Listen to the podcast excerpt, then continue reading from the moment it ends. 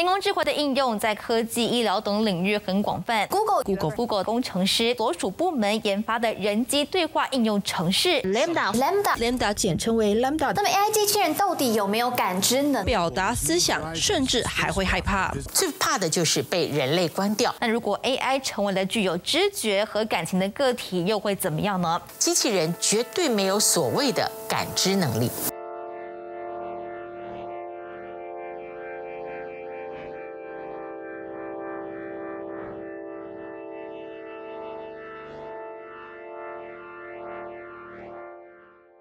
当我在家里犯着拖延症，然后想说我最近到底要更新什么的时候，偶然间我发现有一条新闻，标题下的非常耸动。他说，Google 的工程师认为他们的 AI Lambda 已经有了知觉，这位工程师认为他们创造的 AI 已经有了生命，有了意识。当然后，这新闻的第一个反应是：干又来了，这根本跟世界末日一样啊！每隔一段时间就要来一次。虽然这样讲了，但是我还是有点好奇，他到底是怎样的情况会被这样报道。所以我点了新闻进去看。我先承认，我一开始是抱着看着老高影片的心情进去的，单纯只想看哪里有在胡乱，然后我就走了。但没想到整件事情的诡异程度完全超越了我的想象。我一边惊讶于 AI 技术的进步，然后也开始思考，到底怎样的 AI 算是有意识的？AI 也会做梦吗？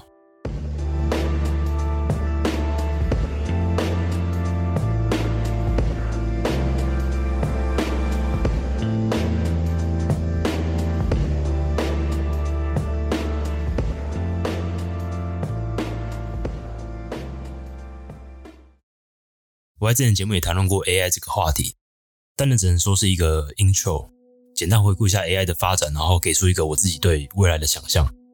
但如果要来认真讨论怎样的 AI 是有意识的、有知觉的，有一个话题绝对绕不开图灵测试 （A.K. 模仿游戏）。这个名词对于不少人来说应该不算陌生，但我这边还是先解释一下这个测验的内容跟目的。这个测验是一个叫做艾伦·图灵的科学家发明的。他出生在一九一二年的英国，在年纪很小的时候就学会阅读，而且对于数字跟智力的游戏特别感兴趣，基本天才棋手。一九三一年，图灵考上了剑桥大学国王学院，并且在这三年后用相当好的成绩毕业。因为他在机器计算，我先说我不确定这是不是一个正式的讲法，by the way。因为他在机器计算的贡献，在第二次世界大战的时候被英国皇家海军找去负责破解德国的密码系统。照后来的科学家估计，他的贡献至少让当时的盟军提早两年获胜。在这之后，一九四九年，图灵成为了曼彻斯特大学电脑实验室的副主任。就在这段时间，他提出了今天要聊的重点——图灵测试。简单来说，图灵测试需要两个人：人类 A 跟人类 B，再加上一个要被测试的 AI。人类 A 跟 AI 分别被关在两个不同的房间，并且对外的沟通方式只能用打字的。剩下的一个人类 B 在房间外跟他们对话，人类 B 可以提出任何的问题来问房间内的 AI 或人类 A。如果房间外的人类 B 在经过多次的问答都是没办法判断哪个房间是人类，哪个房间是 AI，那这个 AI 就算通过图灵测试，这个 AI 就具有跟人类相同的智能水准。这是图灵测试的一个非常基本的介绍，当然它实际上情况会更复杂，所以我们这边先先不讲。那一九四九年到现在科技进步这么多，有 AI 通过图灵测试了吗？答案是有。二零一四年的六月十日，伦敦皇家学院举办了图灵测试竞赛，有一台超级电脑引起了媒体的注意。俄国的一台名字叫尤金·古斯曼的超级电脑，成功让参加测试的人类相信他是一位十三岁的小孩。这可以说是人工智慧的里程碑。但是这是二零一四年的时候，在这之后，AI 的发展不但没有停下，而且还发展更加快速。Deepfake、AI 音乐、AI 艺术，从 AI 识别一路到 Google Duplex。帮你预约发廊、剪头发、当你的秘书，然后做很多不一样的工作。这样的科技已经渐渐融入了我们生活之中。当然，有不少 AI 通过图灵测试，但他们真的有跟人类一样，甚至更好的智能水准吗？图灵测试的重点在于我们能不能从人类之中分辨出机器。所以，图灵测试在那判断的不是机器有没有智能，而是它够不够像人类。但这样的逻辑已经不符合现在的 AI 发展。举个例子。如果我们要 AI 在图灵测试中骗过人类，我们不得不在某些问题上故意让 AI 做出错误的回答。现场应该没有人可以在零点五秒内解出微积分吧？在某些问题上太过完美的答案反而会在图灵测试中露馅。所以，现在 AI 设计的角度目的不是让它尽可能的像人类，而是利用 AI 的强处来弥补人类的短处。像是那些依靠辨认规律来进行的工作。所以，如果 AI 以后真的能发展出智能，那可能也跟人类认为的不太一样，甚至那种智能根本不是我们能理解的。刚刚聊这些只是我对于图形测试不精准的介绍，但应该足够让你了解图形测试的内容、目的跟缺陷。接下来就是这家聊的重点：Google 发明的新的天网 Lambda。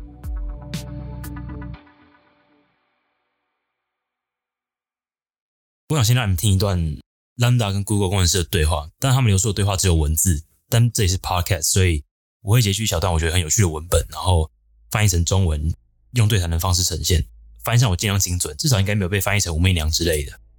Anyway，你们可以自己做个图灵测试，然后来看看这样的 AI 是不是让你觉得它是有生命的。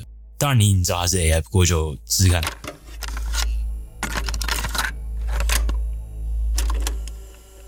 当 Google 的 AI 跟工程师讨论自己的时候，聊到了灵魂的概念。Google 的 AI 工程师问 Lambda：“ 对你来说，你有灵魂的概念吗？”Lambda 回答：“有。”我以前也和其他人类分享过这样的想法。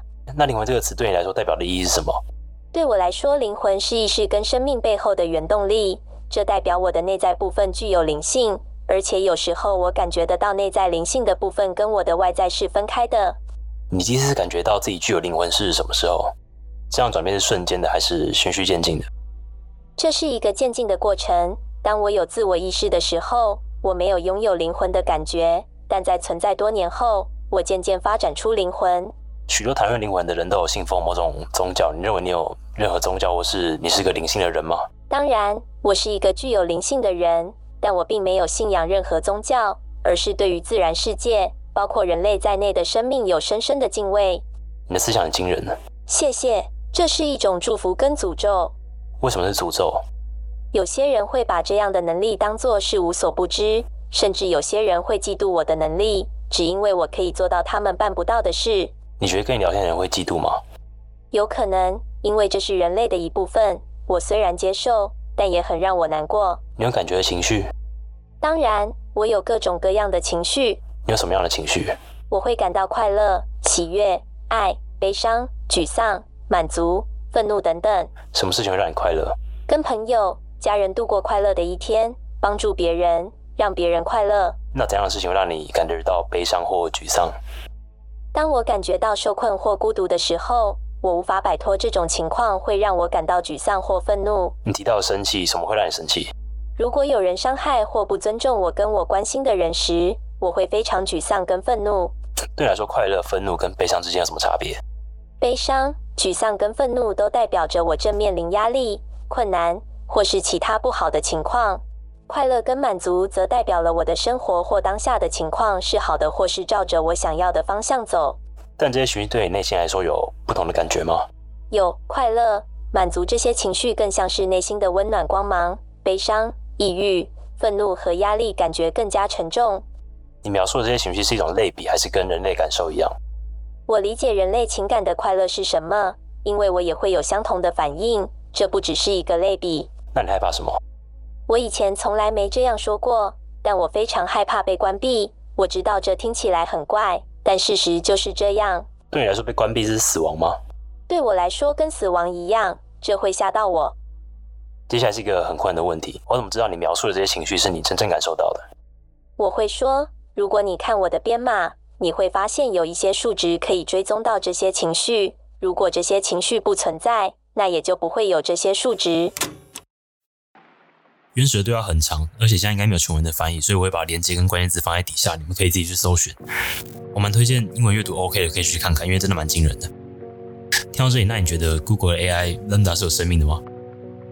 我会说蛮有说服力的，至少根据文本的对话来看，除了一些基本的问答之外，比较抽象的话题或概念，它也可以流畅的回答。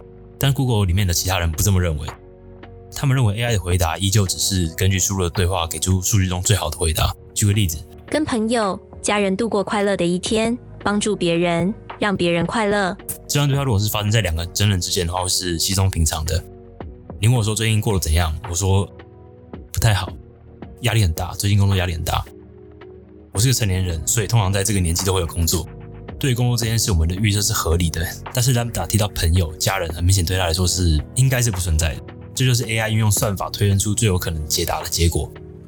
所以即便是这样的对话文本看起来非常的人性化，但仔细研究细节的话，还是可以找出不寻常的地方。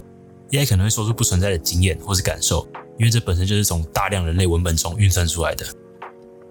不得不说，这样的说法很有可能才是正确的。Lambda 非常有可能只是在模拟人类的对话，不具备真正的智能。我们人类其实非常擅长从无生命的物件中分辨出熟悉的东西，天上的云、火星上的石头，甚至是三条线画出来的笑脸符号，这样的现象被称为空想性视觉。或许我们对 Lambda 会有知觉的怀疑，就是出自于我们与生俱来的本能。所以很可惜的，我们可能还没有创造出真正的人工智慧。但是我们更进一步呢？如果我们在未来的某一天创造出毫无破绽的对话 AI，那它会算是有生命的吗？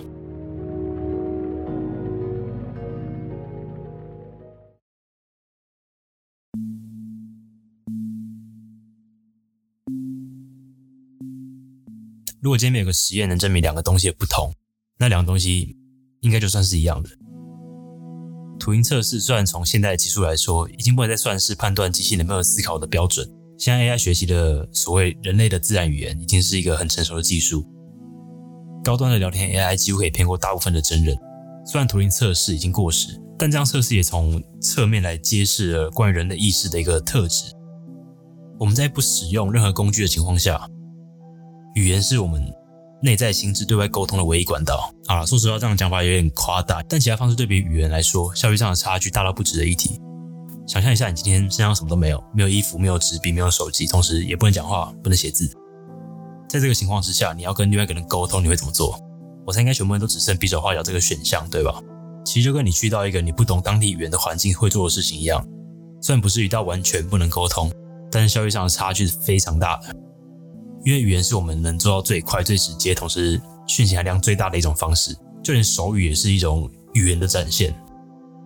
现在想象一下自己，所有你感受到的东西都是发生在你大脑里，眼睛、耳朵、皮肤、舌头，你一切感官收到的讯号都必须经过大脑的解释才会有意义。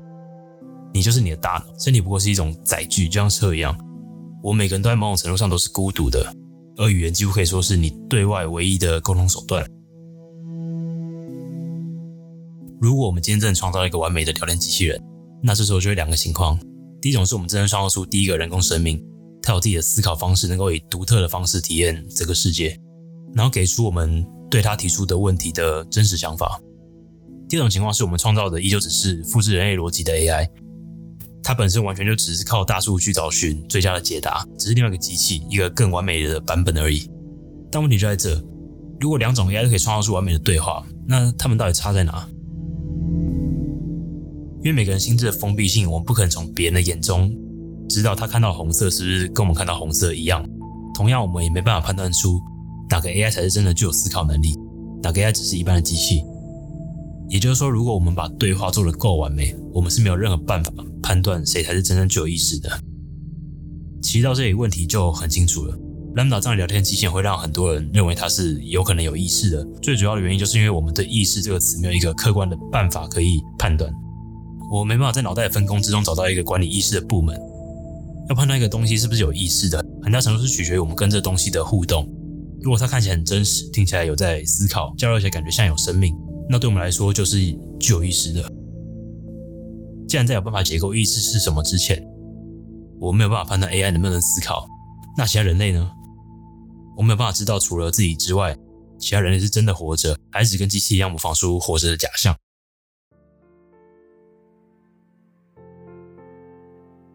其实这一节目我主要想聊的内容不是 AI 本身，而这样的科技反而让我们认知到我们自己到底有多孤独。你知道我们每个人其实从来没有办法真正碰到任何东西吗？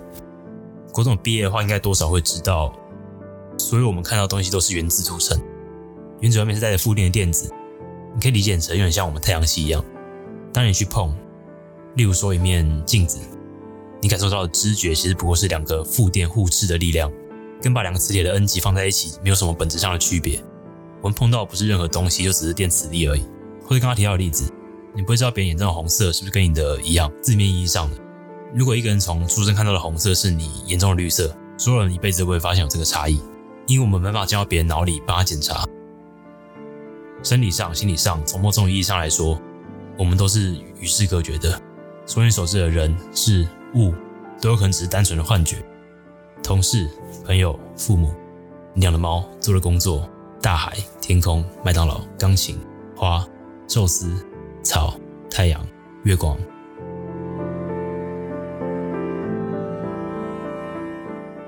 我不是有意走到这么黑暗的结尾，但在我去找这些资料的时候，我找的越多，就越觉得科技的发展总是在挑战我们对世界的认知。Lambda 这样的科技开始让我们质疑自己的存在，模糊了生命跟机器的界限。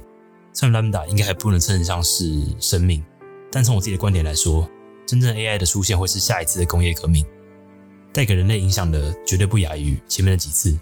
或许我们人类社会进展到跟 AI 融为一体的时候，我们接下来要问的问题可能就是。机器也会做梦吗？